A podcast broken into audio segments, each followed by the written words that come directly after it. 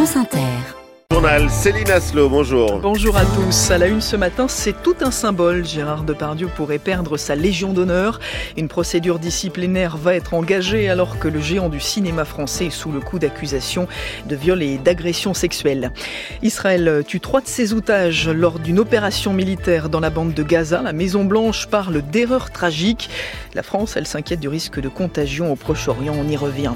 Le procès de Monique Olivier sur le point de se refermer. L'avocat des parties civiles a une dernière fois de faire entendre la peine et la déception des familles des jeunes filles disparues, compte rendu d'audience dans ce journal. À suivre avant 8h, un entretien exclusif sur France Inter. L'envoyé du président des États-Unis pour le climat, John Kerry, a répondu à nos questions. Il sera l'invité de 7h50. Et puis malgré les accusations de ringardise, il est toujours là. Le concours de Miss France aura lieu ce soir avec ses danses et ses défilés. On part en coulisses à la fin de ce journal.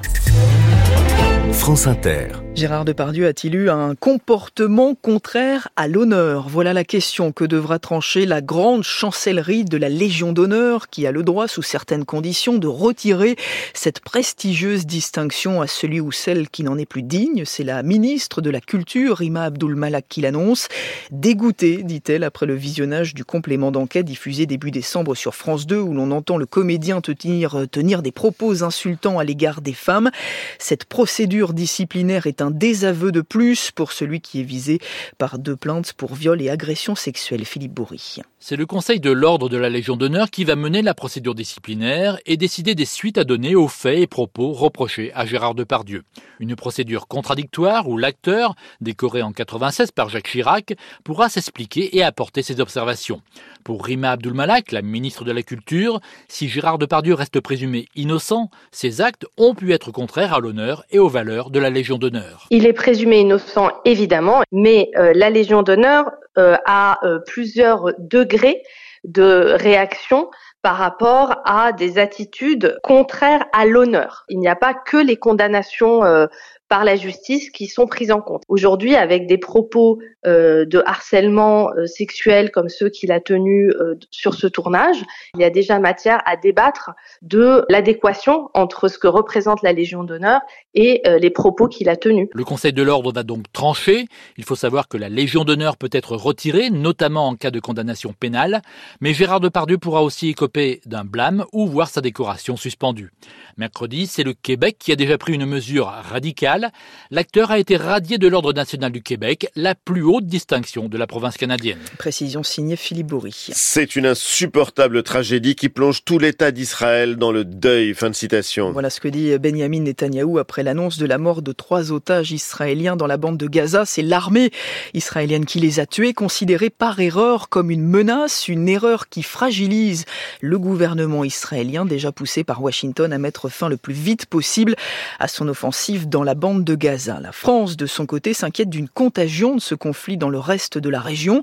La ministre des Affaires étrangères sera en visite ce week-end au Proche-Orient, demain en Israël et en Cisjordanie. Mais avant cela, Franck Madvan, vous couvrez ce voyage pour France Inter. Catherine Colonna se rend aujourd'hui au Liban.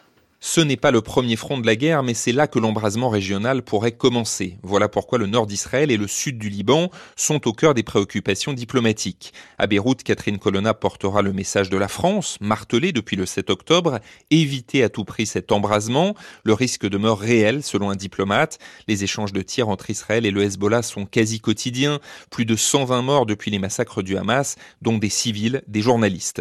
Les responsables israéliens haussent le ton. Ils veulent que le Hezbollah se loin de leurs frontières. Pour le moment, l'équilibre tient, constate une source diplomatique. Ce n'est pas encore la guerre. Il ne faut pas que la situation s'aggrave.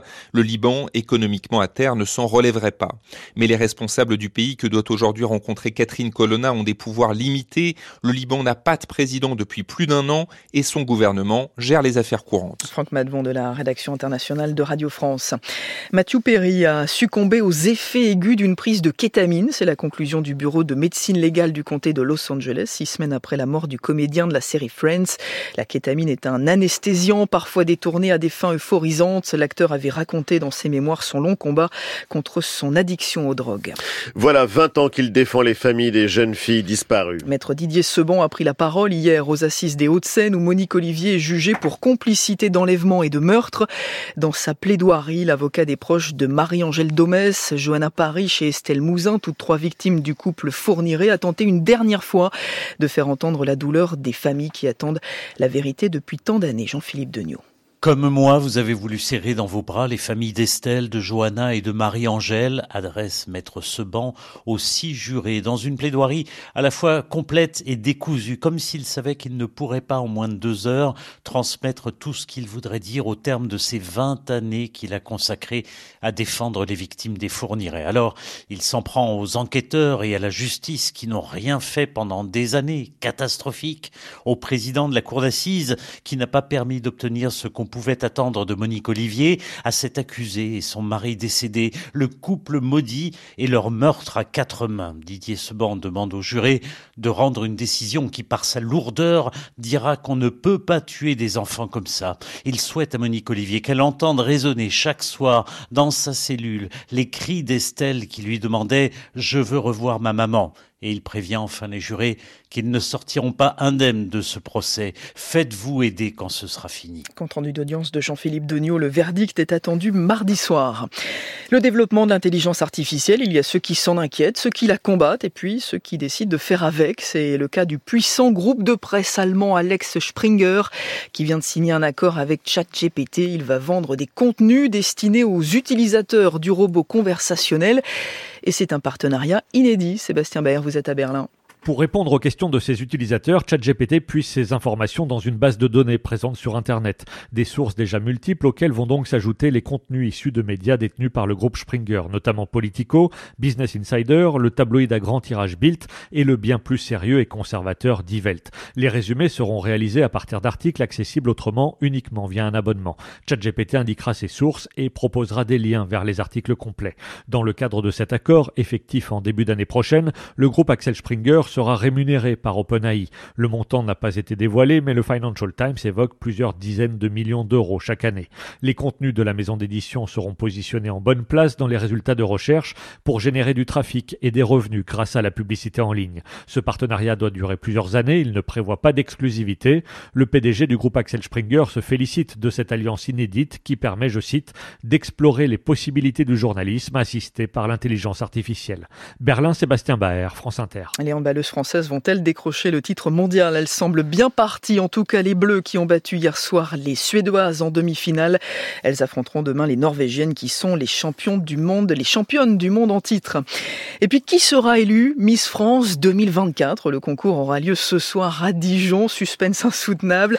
30 candidates, 7 millions de téléspectateurs attendus. L'audience est toujours forte, hein, même si le concours est chaque année plus contesté, jugé ringard ou sexiste.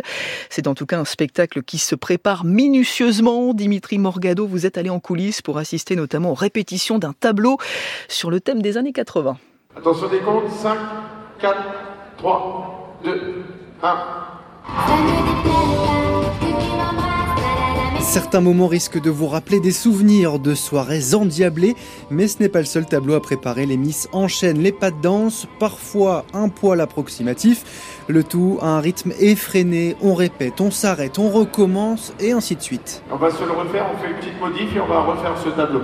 Dans la salle, Indira Ampio, Miss France 2023, observe ses héritières avec émotion. Ça me rappelle beaucoup de souvenirs, c'est vrai, j'en ai eu des frissons déjà quand je les ai vus faire l'ouverture. L'année dernière, nous, c'était sur Titanic. Puis euh, là, c'est un tableau qui a du peps. Alors, pas de Titanic cette année normalement, mais on nous promet tout un tas de surprises. Ce soir, on va tenter d'en savoir un petit peu plus avec Jean-Pierre Foucault. Je peux rien, strictement rien à vous dire. On ne peut rien savoir du tout. Ben, vous avez la télé eh bien au moins c'est clair, rien ne fuitera avant ce soir. Bon, hormis peut-être ce tableau des années 80. Et d'ailleurs maintenant que vous avez Banana Split dans la tête pour la journée, ne me remerciez pas, vous avez de quoi patienter. Allez, on vous remercie quand même, Dimitri Morgano de France de Bourgogne pour France Inter. Je sais pas, vous me prenez de court, Ali. Mais je vais me renseigner. s'il vous plaît. C'était le journal de Céline Aslo à suivre le prix de nos assurances dans l'édito éco.